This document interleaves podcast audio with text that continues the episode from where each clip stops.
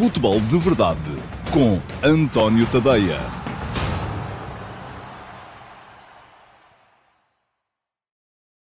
Ora, então, olá, muito uh, bom dia a todos um, e sejam bem-vindos à edição de 11 de março do Futebol de Verdade. Foi-se embora ao sol, está outra vez o tempo super cinzento lá fora. Eu noto logo aqui na iluminação, um, porque temos pouca luz natural, temos mais aqui estas, esta parafernália toda, mas tem que ser assim. Pronto, a primavera está aí a chegar, já não falta muito, e em breve voltaremos a ter um, dias mais soalheiros e mais uh, vontade e possibilidade também, espero eu, de sair e de dar uma volta lá por fora. Ora bem. Uh, hoje uh, temos uma edição do Futebol de Verdade em que não houve, já estão a ver pelo ar mais distendido com que eu estou a começar o programa, uh, em que não houve futebol de alto nível em Portugal ontem, também não vai haver hoje, e portanto é um dia sem jogos para decompor, sem jogos para analisar, um dia mais tranquilo, onde há também tempo e espaço para falar de outras coisas. Um, ora bem, vamos ter Liga Europa hoje, é verdade.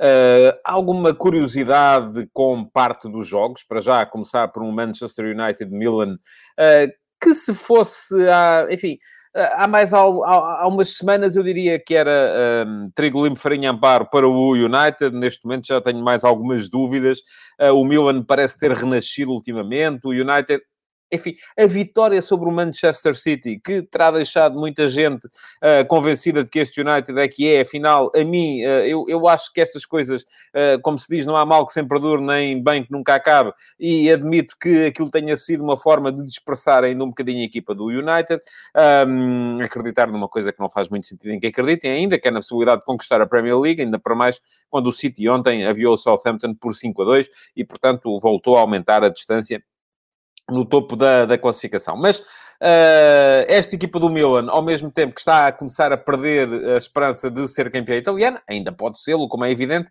uh, mas uh, poderá ter que meter mais na, na Liga Europa. O United, à partida, parece-me mais forte e, portanto, eu diria que este é o jogo mais, mais interessante desta ronda da, da Liga Europa. Para nós, portugueses, há essa curiosidade de uma Roma-Shakhtar Donetsk, Paulo Fonseca contra Luís Castro. Há mais portugueses em prova ainda. Um, Mourinho, no Tottenham, vai jogar hoje em casa contra o Dinamo Zagreb. E Pedro Martins no Olympiacos, vai jogar hoje em casa contra o Arsenal, portanto ainda temos quatro treinadores portugueses em prova, vários jogadores em várias equipas, eh, e portanto muita presença portuguesa naquela que poderia ser, ou em condições normais, deveria ser uma competição mais, eh, mais lusitana, mas enfim, as equipas portuguesas acabaram por fracassar e por saltar fora um, cedo demais, todas elas, na minha, na minha perspectiva. Uh, ontem, uh, e alguém me perguntava aí, sim, o Rui Caetano fala-me do Granada Molda, Há uma série de jogos. Eu acho que todos os jogos acabam por ser curiosos. O Granada Molda, também já houve quem falasse aí do Slavia uh, com o Rangers. Eu acredito muito nesta equipa do Rangers, ainda por cima, quando já é campeão escocesa, interrompeu uh, a tal série de nove anos consecutivos do Celtic a ganhar e já é matematicamente campeã da Escócia, a equipa do Rangers. Pode agora meter tudo, tudo e mais alguma coisa na possibilidade de uh, ser bem sucedida na, na Liga Europa. E a equipa do Slavia, é bom não esquecer, eliminou o Leicester. É verdade que é um Leicester City com algumas lesões pelo meio, uh, vários problemas, uh, mas ainda assim é uma equipa da Premier League que caiu perante uma equipa do campeonato checo. Há muitas vezes estas coisas vão acontecendo e são uma espécie de, já o disse aqui ontem, de wake-up calls, de beliscões, de chamadas para a realidade às equipas das principais ligas europeias, que só o facto de elas pertencerem não quer dizer que tenham logo à partida uh, a certeza absoluta de uh, estarem qualificadas quando enfrentam equipas como o Futebol Clube do Porto, uh, que neste momento, aliás, eu em dois de manhã escrevi sobre isso, tem mais presenças nos quartos de final da Liga dos Campeões desde que Ronaldo foi para a Juventus do que a própria Juventus. Tem, três, tem duas contra uma apenas da equipa italiana. Bom, Ontem houve mais duas eh, eliminatórias, a conclusão de mais duas eliminatórias da Liga dos Campeões e sem grande uh, surpresa, diz-me o SLB Pérez, que deve ser benfiquista pelo nome, uh, para ter atenção ao Villarreal com o Unai Emery. O Villarreal que está a fraquejar, aparentemente, na Liga Espanhola, mas isso pode ser também um sinal de que pode estar a... Um, concentrar-se mais também na Liga Europa. E não há muita hipótese, já os italianos, se formos a ver, enfim, os eh, espanhóis, aliás, se formos a ver, uh, tem neste momento o Granada, que vai jogar com o Molda, tem o Villarreal na Liga Europa, uh, o Barcelona e o Sevilha já foram eliminados da Liga dos Campeões, o Atlético de Madrid está em dificuldades, porque perdeu a primeira mão em casa, embora em terreno neutro, contra o Chelsea, uh, e o Real Madrid, uh, à partida, poderá estar melhor, porque ganhou fora a Atalanta e tem a segunda mão em casa, mas eu não diria que tenha eliminatória passada. E, portanto, tal como os italianos, que já ficaram fora... Uh, da Liga dos Campeões, a Juventus e o Inter, o Inter na fase de grupos, uh, e uh, a Lazio, em princípio, vai cair com o Bayern, não, não se vê hipótese de, de, de, virar a coisa. E a Atalanta, enfim, perdeu em casa com o Real Madrid, portanto, aí está. Vamos ver quem é que fica pior, se é a Espanha que perde o Real Madrid ou se é a Itália que perde a Atalanta. A, Atalanta, a Itália pode correr o risco de ficar sem equipas nos quartos de final da uh, Liga dos Campeões, o que, enfim, é uma coisa rara, de acontecer. Uh, e depois o Nápoles já caiu da, da Liga Europa aos pés do Granada. Falta o Milan, que não vai ter tarefa fácil com o Manchester United. E a Roma, veremos se consegue uh, dar a volta hum, ao uh, Shakhtar Donetsk. Portanto, as coisas não estão simples para italianos e espanhóis e, por isso mesmo, uh, me parece que estas competições europeias deste ano estão a ser um bocadinho em contraciclo com aquilo que é habitual, com mais poder da, da, da, dos clubes do Norte da Europa, ingleses, alemães, uh, o Paris Saint-Germain lá metido também, e vamos ver até onde é que o Porto consegue chegar. Eu acho que depende muito daquilo que for o sorteio dos quartos de final. Bom, eu ia falar dos jogos de ontem da Liga dos Campeões, fui saltando uh, de um para o outro, portanto não consigo fazer aqui uma análise uh, cuidada de, de, nenhum deles, porque ia espreitando aqui, espreitando acolá, e depois os resumos também. Parece-me que o Liverpool um, controlou em absoluto a, a, o Leipzig. O facto de ter tido outra vez Fabinho no meio-campo, enfim, não tinha o Anderson, mas tinha outra vez o Fabinho no meio-campo, uh, e isso ajuda muito. Muito daquilo que esta equipa do Liverpool deixou de render tem muito a ver com o facto de não ter defesas centrais e de ter desviado os médios para a zona central da defesa, e isso veio a criar muitos, muitos problemas, não só em termos defensivos, como também depois em termos ofensivos, ou de contra-ofensiva, se quisermos perceber assim. E depois acabou por ganhar o Liverpool por 2-0, com dois gols à perto do final, ao Leipzig. Um Leipzig que foi uma grande desilusão para mim. Uma equipa que está a apertar o Bayern como aperta neste momento na uh, Bundesliga, uh, parece-me que tinha que compreender melhor aquilo que são as debilidades atuais do Liverpool e uh, ter ido para cima daquela dupla de centrais que me parece que não é minimamente do nível de Liga dos Campeões. não aconteceu, acaba por não ser um bom sinal para Nagelsmann um, parece-me que, como treinador, devia ter percebido melhor onde é que estavam as debilidades do adversário, não o fez. Uh, e, enfim, o Liverpool tem tido muitas, muitas dificuldades na Premier League, não ganha ninguém. Uh, acaba por ganhar os dois jogos ao segundo classificado da Bundesliga e ambos por 2 a 0. Portanto, isto pode indicar-me duas coisas. Ou que o Leipzig, de facto, não estava à altura, ou que o Liverpool está, uh, já terá desistido completamente, até se calhar da possibilidade de conseguir a qualificação para a Liga dos Campeões através da Premier League, precisa de acabar em quarto lugar e não está fácil neste momento, um, ou que uh, uh, a equipa do Liverpool está a centrar todos os ovos neste momento na possibilidade de, de, de lá chegar através da Liga dos Campeões. Mas também, muito sinceramente, não me parece que seja possível. Uh, acho que o Liverpool, uh, sobretudo com aquela linha defensiva que pode apresentar daqui até ao final da época, uh, sem Joe Gomez, sem Virgil van Dijk, parece-me que não tem qualquer hipótese de um, apanhar uma, uma, equipa forte pela frente e não terá grandes hipóteses de chegar. Surpreendeu-me, porque foi por aí que comecei, a entrada do Barcelona em contra o Paris Saint-Germain. É isto que diz o João Pereira, grande primeira parte, mas o Barcelona, depois de falhar o penalti, morreu animicamente e a segunda parte já não esteve, eh, já não teve frescura física para manter o ritmo alto. Eu acho que também terá desistido um bocadinho. A primeira parte é marcada pelo golaço do Messi, que acho que vale a pena ver, quem não viu, uh, vá ver, uh, e pelos falhanços sucessivos do Dembélé. Um, enfim, é um bocadinho como aquilo que estava a dizer acerca do Liverpool, uma equipa do Barça que parece ter encontrado uma fórmula interessante de jogar agora. Uh, mais, mais perto do 3-5-2 do que do uh, 4-3-3.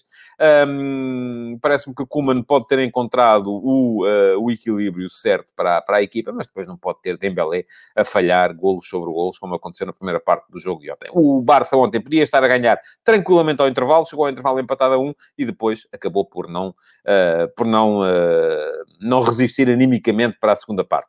Diz-me o Carlos Gusto que o Barcelona pecou pela finalização, é verdade. PSG geriu a vantagem no primeiro jogo, Liverpool muito mais forte quando coloca Fabinho e Anderson no seu lugar, verdade também absoluta.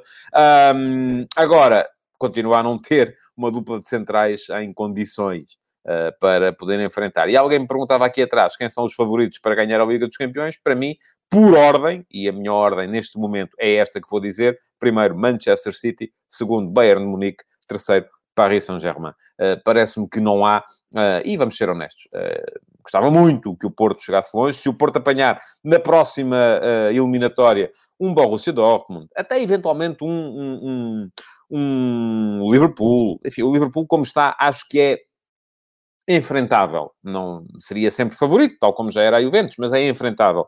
Uh, se apanhar uma equipa que saia, até mesmo, atenção, não se assusta com o que eu vou dizer, do, do, do Real Madrid-Atalanta. Acho que este Real Madrid não é um bicho-papão, uh, de um, do que sair de um Atlético de Madrid de Chelsea, acho que o Porto pode discutir a eliminatória. Com os outros três, acho praticamente impossível, uh, porque são três equipas do outro mundo, neste momento, no, no futebol europeu, e parece-me que são as três principais candidatas a chegar uh, à final. Agora, pode sempre dar-se aqui uma soma de fatores, como a que aconteceu, por exemplo, em 2004. Eu recordo, o Porto foi a última equipa fora dos Big Five a conseguir ganhar a Liga dos Campeões. Uh, nunca mais ninguém uh, que não esteja nas. Uh, nem é preciso dizer Big Five, basta dizer Big Four, porque também não, ninguém ganhou vindo de França. Portanto, desde que o Porto foi campeão europeu em 2004, nunca mais ninguém ganhou a Liga dos Campeões sem, ser, sem pertencer ou ao Campeonato Espanhol, ou ao Campeonato Inglês, ou ao Campeonato Alemão, ou ao Campeonato Italiano. São estas as quatro equipas que dominam tudo e mais alguma coisa no futebol europeu neste momento. Agora, um, pode, vamos imaginar que se repete um bocadinho aquilo que aconteceu em 2004, em que o Porto foi vendo, os, tirando o, Manchester United, que o Porto eliminou uh, também nesta fase, nos oitavos de final, uh, mas depois acabou por beneficiar de, uh, da conjugação do facto dos principais favoritos irem eliminando uns aos outros. e o Porto acaba por jogar essa final contra o Mónaco, que não era de todo também uma das melhores equipas da, da, da Europa. Portanto, pode acontecer isso, e se isso acontecer, o Porto pode perfeitamente sonharem até progredir mais uma eliminatória, mas, volto a dizer, Paris Saint-Germain, uh, Bayern Munique e, sobretudo, Manchester City parecem-me ser três equipas fora do alcance um, ehm, de qualquer equipa do campeonato português. Bom, um, ehm, arrumada a questão relativa aos jogos da Liga dos Campeões de ontem e à Liga Europa de hoje, uh, vou entrar naquele que escolhi como tema mais uh, premente do futebol de verdade para, para hoje. Uh, Pergunta-me o Pedro Domingos, o Porto comprou mais dois jogos nesta fase louca da época, se vai ter impacto no resto? Eu creio que não. Eu acho que uh, o, o, principal impacto já passou. Uh, eu volto a dizer, para mim, o principal impacto foi outubro e novembro. foi aí o principal impacto das competições europeias no rendimento das equipas portuguesas. Porque foi aí que não foi permitido às equipas consolidar processos. A partir de agora, até porque a Liga dos Campeões não é propriamente. Enfim, a Liga Europa tem mais jogos. A Liga dos Campeões agora já dá para gerir de uma outra, de uma outra forma. Claro que uma equipa que não esteja pode centrar-se a 100% no campeonato uh, e as, as outras não. Mas uh, uh, acaba por não ser tão, tão penalizador como já, como já foi. Bom, queria falar-vos aqui hoje dos casos um, extra-campo que têm andado à volta do Sporting.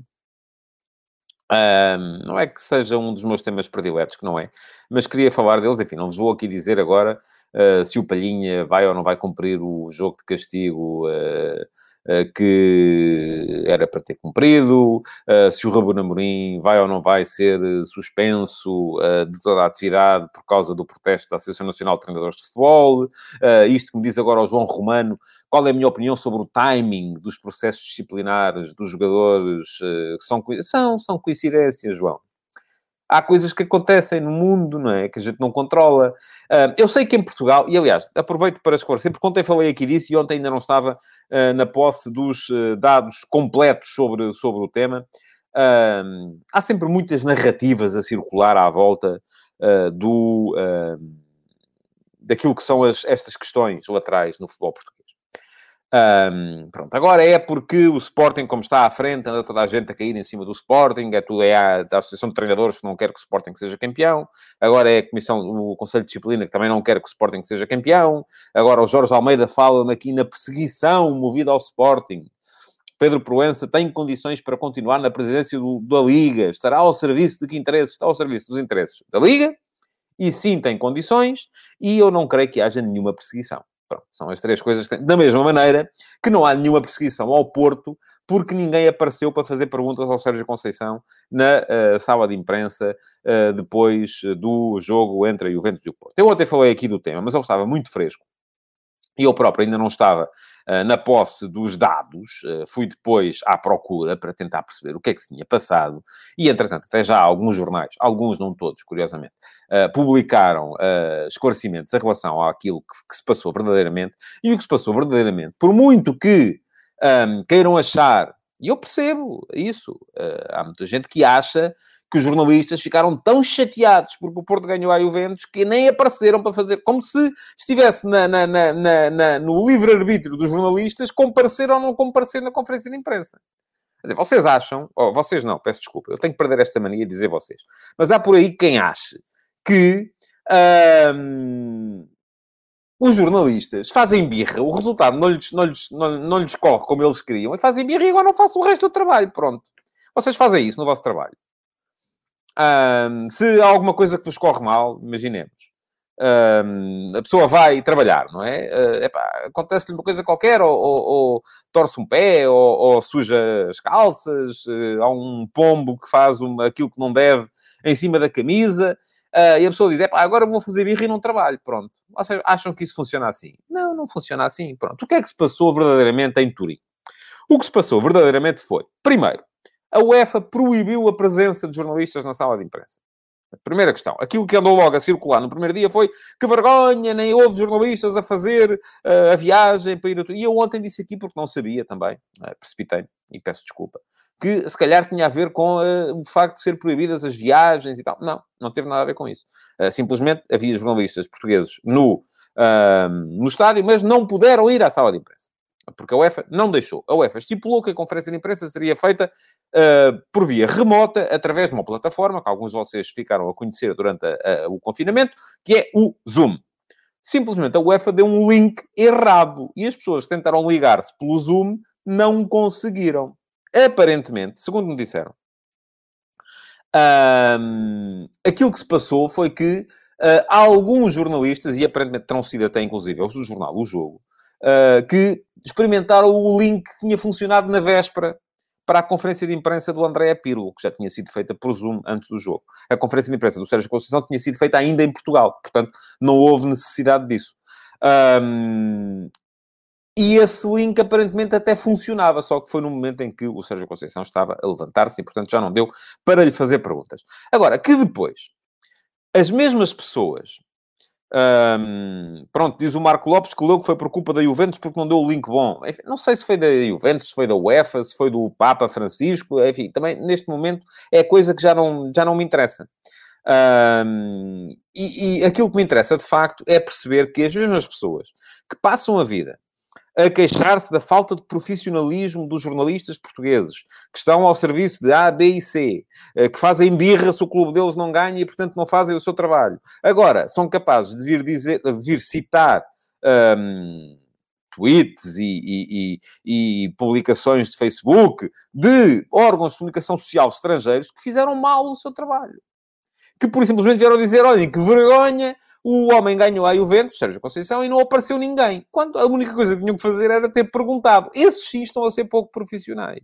Mas agora não. Esses, como são estrangeiros, para nós, portugueses, são um exemplo de profissionalismo e os nossos é que são todos maus. Ora bem, é a mesma questão eu coloco relativamente aos processos do Sporting. Não, eu recuso-me a ver aqui nenhum índice de, ou nenhum indício de uh, conspiração. Aliás, quem costuma vir aqui sabe que eu sou sempre contra as conspirações todas, não é, não, não, não é coisa que me, que me assista. Um, e dizem-me, estes casos todos, uh, havido aqui, diz o Vasco Batista, vou ler porque é um bocadinho neste sentido, eu tenho estado aqui a ler pelo, pelo canto do olho enquanto estava a falar, mas vou ler este comentário do Vasco Batista porque é um bocado neste sentido que têm chegado todos. Não concordo, porque primeiro há coisas estranhas que aconteceram no futebol Tanto que há casos e há suspeitas fundadas no futebol e em tudo na vida, Vasco. Não é só no futebol. Muitas delas provadas, mas não sentenciadas. Por isso, acho que sim, o timing é tudo menos insuspeito. Mas, ó Vasco, quando é que o Vasco queria que se colocasse o caso Ruben Amorim? Não é? perdão, o caso João Palhinha. O caso João Palhinha está a ser resolvido seguindo os trâmites legais que foram, e do meu ponto de vista, erradamente provocados pelo Sporting. O Palhinha, e eu achei na altura que foi um erro e continuo a achar, porque é uma coisa que vai trazer incerteza para o treinador, que todas as semanas tem que saber, uh, o próprio Ruben Amorim já se queixou, que está até à última, à espera, uh, para perceber se pode ou não pode contar com o João Palhinha, era muito simples. O castigo era injusto, era, como tem havido muitos outros que são injustos também, ainda agora recentemente, olha, uh, Aconteceu, por exemplo, no caso do, do, do, do, do Benfica ou do Porto, aconteceu também o Benfica com o Weigl, que foi expulso injustamente, ou que viu o quinto amarelo, perdão, injustamente, no jogo em, em Barcelos. Uh, o, no caso do Porto, a expulsão uh, uh, injusta do Luís Dias, que também não pôde jogar depois a seguir. Pronto, enfim, mas cumpriram. Não foram... Não... Foi o Sporting que adotou a tal estratagema, ou foi o Palhinha, pronto, se quisermos acreditar nisso, que adotou a tal estratagema de ir para o TAD e para o Tribunal Central Administrativo e tal, mas erradamente, do meu ponto de vista, ainda por cima, quando o Palhinha não não jogou, foi titular nesse jogo contra o Benfica. Enfim, contribuiu, mas contribuiu na parte final. No caso, Ruben Amorim, de facto, já o disse aqui, há uma prepotência extraordinária da Associação Nacional de Treinadores. Não faz sentido nenhum. A lei é má, já disse aqui, a lei não funciona, ou melhor, a lei até pode ser boa, mas então tem que se criar condições para que os treinadores ou os jovens treinadores possam uh, tirar as devidas habilitações, e essas condições não existem, já o disse aqui, a propósito do Ruben Amorim, a propósito do Luís Freire, que conquistaram no campo o direito a serem treinadores das suas equipas e não quer saber se têm canudo ou não têm canudo. Não quer saber disso para nada. Não me diz respeito. Não quero saber. Pronto, não quero saber. Um, e uh, pronto, e a questão, aqui de facto, acho que o Sporting tem razão. Não faz nenhum sentido que se venha agora uh, castigar o Ruben Amorim por causa de quando houve uh, dezenas de treinadores na mesma condição um, do Ruben Amorim. Portanto, acho que aqui o Sporting tem razão de facto. Agora, enfim, daqui até ver uma conspiração do poder e tal contra o Sporting. Há o caso Fedal, Neto, Palhinha, Hugo Viana, relativamente à questão do, do, do, do Famalicão, pelo que li, tem a ver com o momento em que o Famalicão cedeu as imagens de CCTV. Uh, ah, mas também, ouçam, ninguém vai ser castigado por causa daquilo, não é? Uh, e, portanto, não me parece, acho que quando muito pode ser, podem ser ali algumas multas.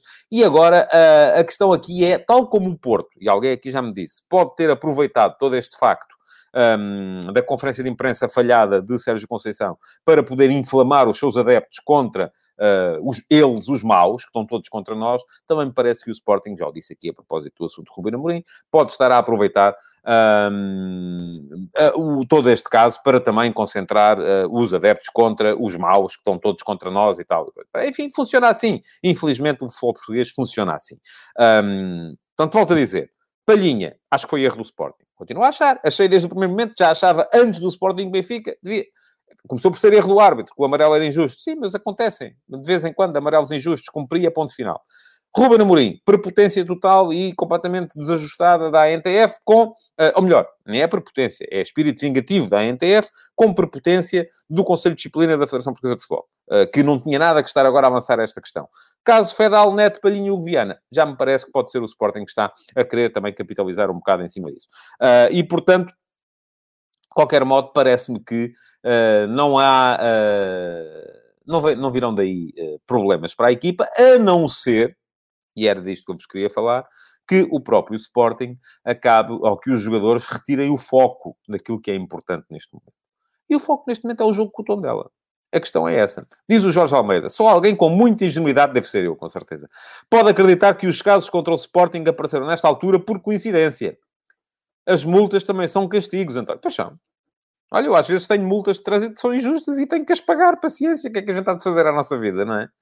Uh, é assim a vida, há uns. Há, quem manda, uh, como é que é? Manda quem pode, obedece quem deve. Pronto, é assim que funciona.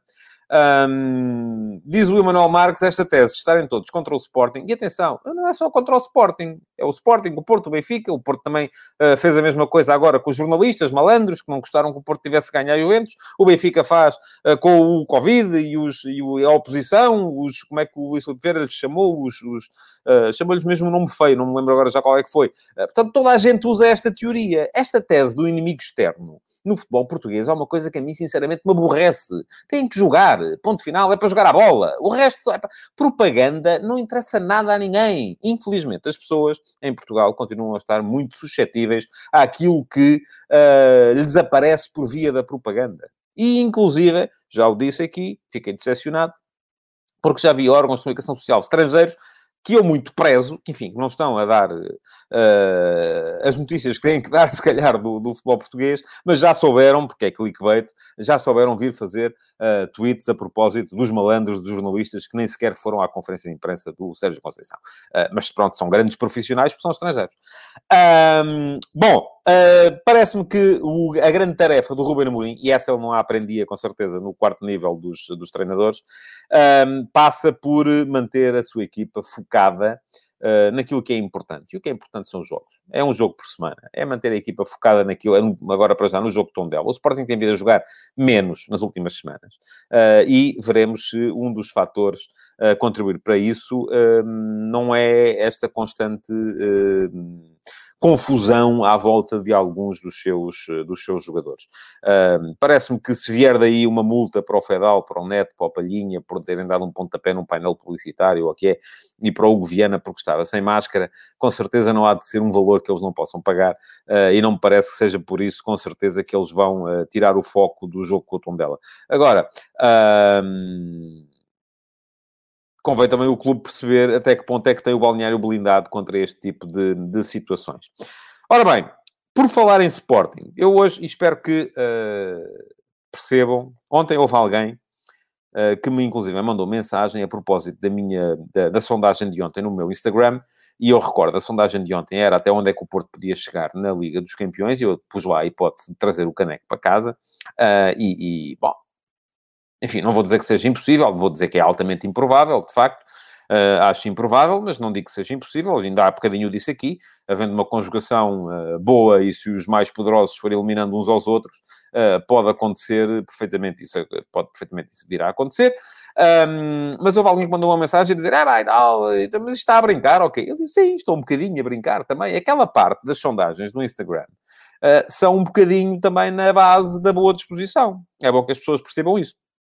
Aliás, volto a dizer, uh, eu hoje de manhã escrevi sobre o futuro de Ronaldo na, na Juventus, porque está muito... Uh, está muito na ordem do dia isso, inclusive uh, a comunicação à Itália também funciona, e o Fábio Paratici, o diretor desportivo da Juventus, já foi falar à Sky Itália logo a seguir ao jogo, a dizer que, enfim, Ronaldo fará o que quiser, a renovação de contrato não está uh, na ordem do dia, não está agendada, mas, enfim, quer dizer, o Ronaldo tem mais um ano de contrato com a Juventus.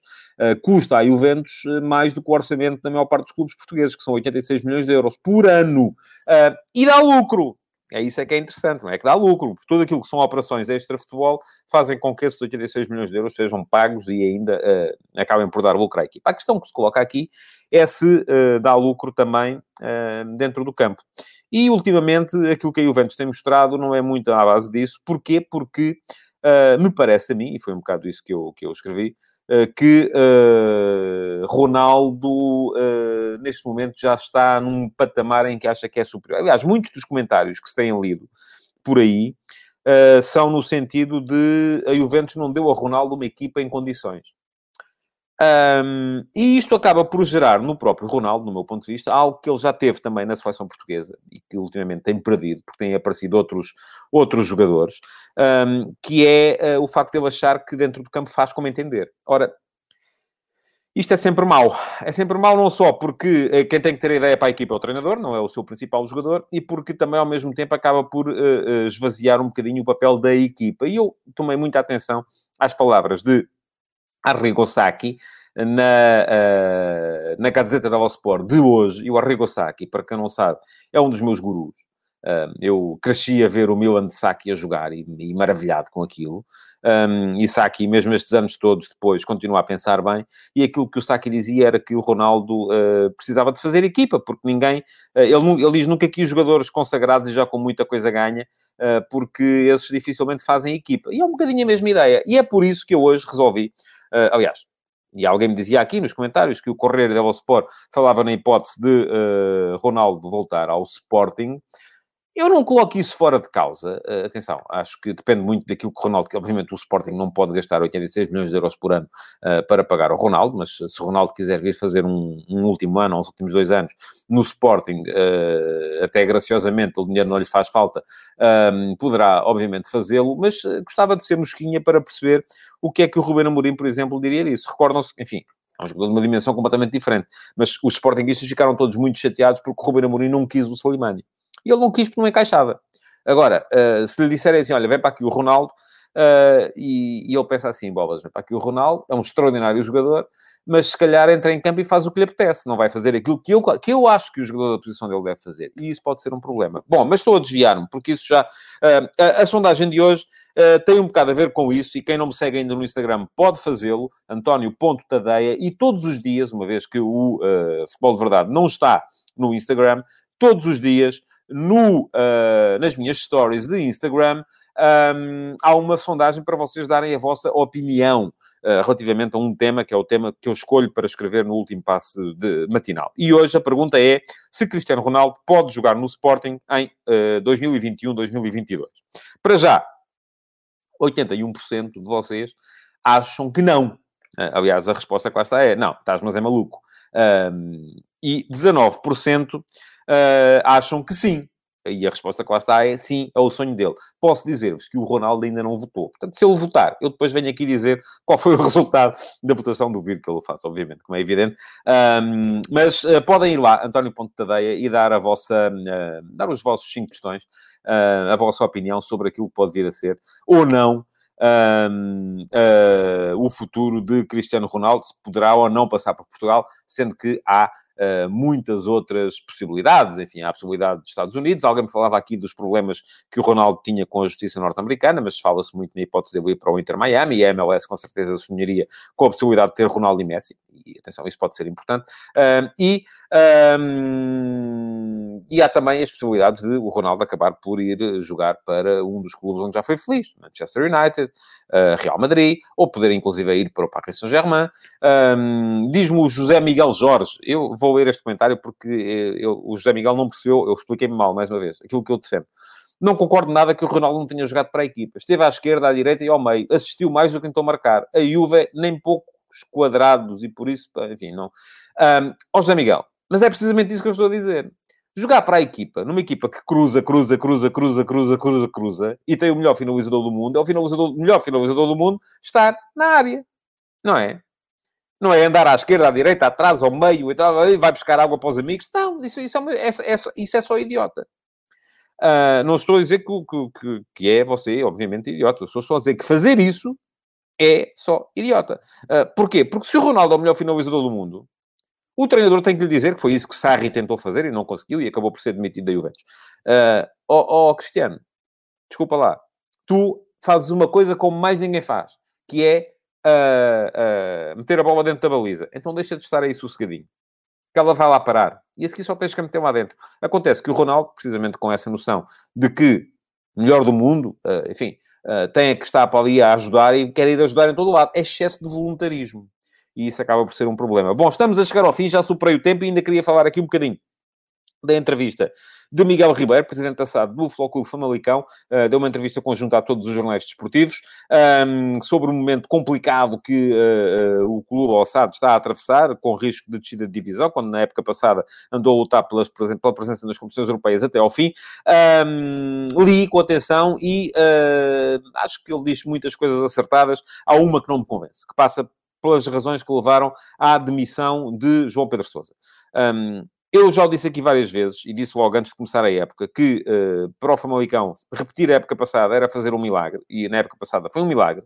Juntar uma equipa com jogadores vindos de, das mais diversas proveniências, quase todos eles emprestados e sem uh, competição recente, e mesmo assim o João Pedro Sousa fez aquilo que fez, é? uh, conseguiu levar a equipa até onde levou. Uh, destruir a equipa outra vez, reformulá-la toda de novo e esperar que se conseguisse outro milagre, enfim, era ter demasiada fé. Uh, e, e, isso não ia, não ia ser possível, como não foi. Um, a admissão de João Pedro Sousa parece-me que foi prematura, precipitada, uh, não há uma razão uh, apontada para tal. Uh, depois fala-se do Covid, do, enfim, eu acho que a equipa de Famalicão ia ter sempre dificuldades esta época, com Covid, sem Covid, seja como for. E que houve precipitação e agora, enfim, passou o Silas, já foi assumido que foi um erro, agora veio o Ivo Vieira, veremos se o Famalicão uh, começa a engrenar, mas, uh, e de facto, parece-me que ao contrário do que diz Miguel Ribeiro, não é a mesma coisa para Assado estar na primeira ou na segunda divisão, porque a visibilidade que os jogadores vão ter não é de todo a mesma. Bom, um, ehm, já sabem, Podem seguir-me no Instagram, ir lá dar a vossa opinião relativamente ao futuro de Ronaldo, nas minhas stories, António Ponte Tadeia. Podem também perfeitamente uh, colocar o vosso like nesta edição do Futebol de Verdade e partilhá-lo e continuar a deixar perguntas, porque já não vão ser para hoje, mas podem ficar perfeitamente para o uh, eh, QA do próximo sábado. Muito obrigado por terem estado aí então e até amanhã. Futebol de Verdade, em direto de segunda a sexta-feira, às 12h30